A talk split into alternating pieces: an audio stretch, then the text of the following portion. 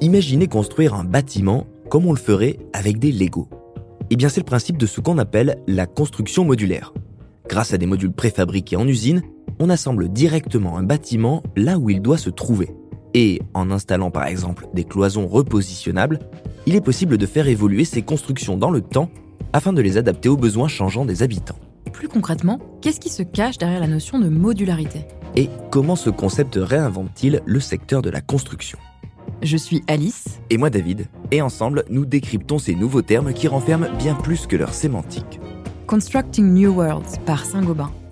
Derrière les mots, des solutions et innovations pour un futur plus durable.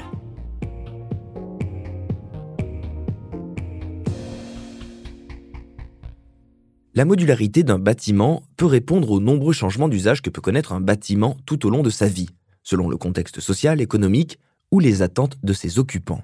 Par exemple, une tour de bureau transformée en logement ou en espace événementiel. En termes de préservation des ressources naturelles, c'est intéressant aussi.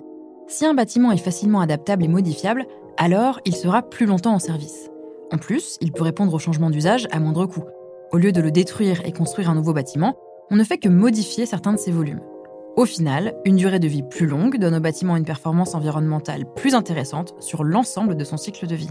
Un autre avantage de la préfabrication des bâtiments en usine, c'est la simplification de l'étape du chantier. On réduit les risques de sécurité, on gagne du temps et ils sont moins bruyants. Et ça répond aussi à la grande difficulté du recrutement dans le secteur du bâtiment, puisqu'il y a moins de besoins en main-d'œuvre directement sur les chantiers et de meilleures conditions de travail dans les usines qui sont, elles, à l'abri des aléas climatiques. Bref, tout le monde y trouve son compte, en tout cas pour l'étape chantier.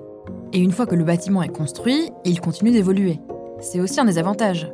Une fois que la construction est terminée, on a différentes stratégies pour l'agencement des volumes. On peut faire des changements mineurs dans l'aménagement de l'espace intérieur, voire carrément changer l'usage de certaines parties du bâtiment.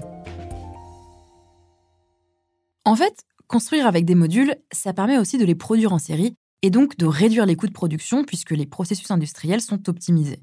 C'est d'ailleurs très courant en Amérique du Nord ou au Japon, où la conception de logements en modules préfabriqués existe déjà depuis de nombreuses années. On pourrait penser que ce concept n'est destiné qu'aux maisons, mais loin de là. D'ailleurs, le studio d'architecture anglais Aptic et les ingénieurs danois de chez Ramboll ont développé le concept de Regenerative High Rise, une tour modulaire en bois qui pourrait être utilisée pour transformer des sites complexes dans plusieurs villes du monde. Un modèle réplicable, mais qui concerne de gros projets. Et puis, comme on le disait, il ne faut pas oublier la modularité interne des bâtiments. Pour ça, ce ne sont pas forcément des modules préfabriqués qui sont utilisés, mais plutôt des cloisons amovibles. Celles-ci peuvent être installées dans un bâtiment déjà existant et construit avec une enveloppe plus classique, non modulable. C'est ce qui permet d'adapter le logement à nos modes de vie. C'est pratique par exemple pour les familles qui évoluent parce que ça permet d'agrandir une chambre, d'en ajouter une ou de la supprimer. On peut aussi relier des pièces ensemble, ajouter un bureau, etc.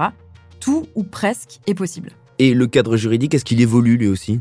Oui, ça commence à changer. La modularité et l'adaptabilité des logements commencent à apparaître dans certains textes de loi, notamment au sujet des constructions neuves. C'est le cas par exemple de la France, qui depuis 2018 incite à fabriquer des logements dans lesquels on peut redistribuer les volumes plus facilement. À l'échelle européenne, le sujet émerge également dans les discussions vu que la modularité et l'adaptabilité des logements entrent en compte dans les critères de circularité des bâtiments. Et il était temps parce qu'aujourd'hui, beaucoup de bâtiments construits sont inoccupés parce qu'ils sont difficilement adaptables aux nouveaux usages ou besoins. Par exemple, il y a un vrai problème de logement alors que de nombreux bureaux sont vacants. La modularité des bâtiments, c'est donc une clé pour éviter le gaspillage de ressources et d'espace, mais aussi pour assurer des constructions rapides, sûres et qui s'adaptent au contexte dans lesquels elles se trouvent. Le principal défi, appliquer les principes de la construction et de l'aménagement modulaire aux bâtiments déjà existants.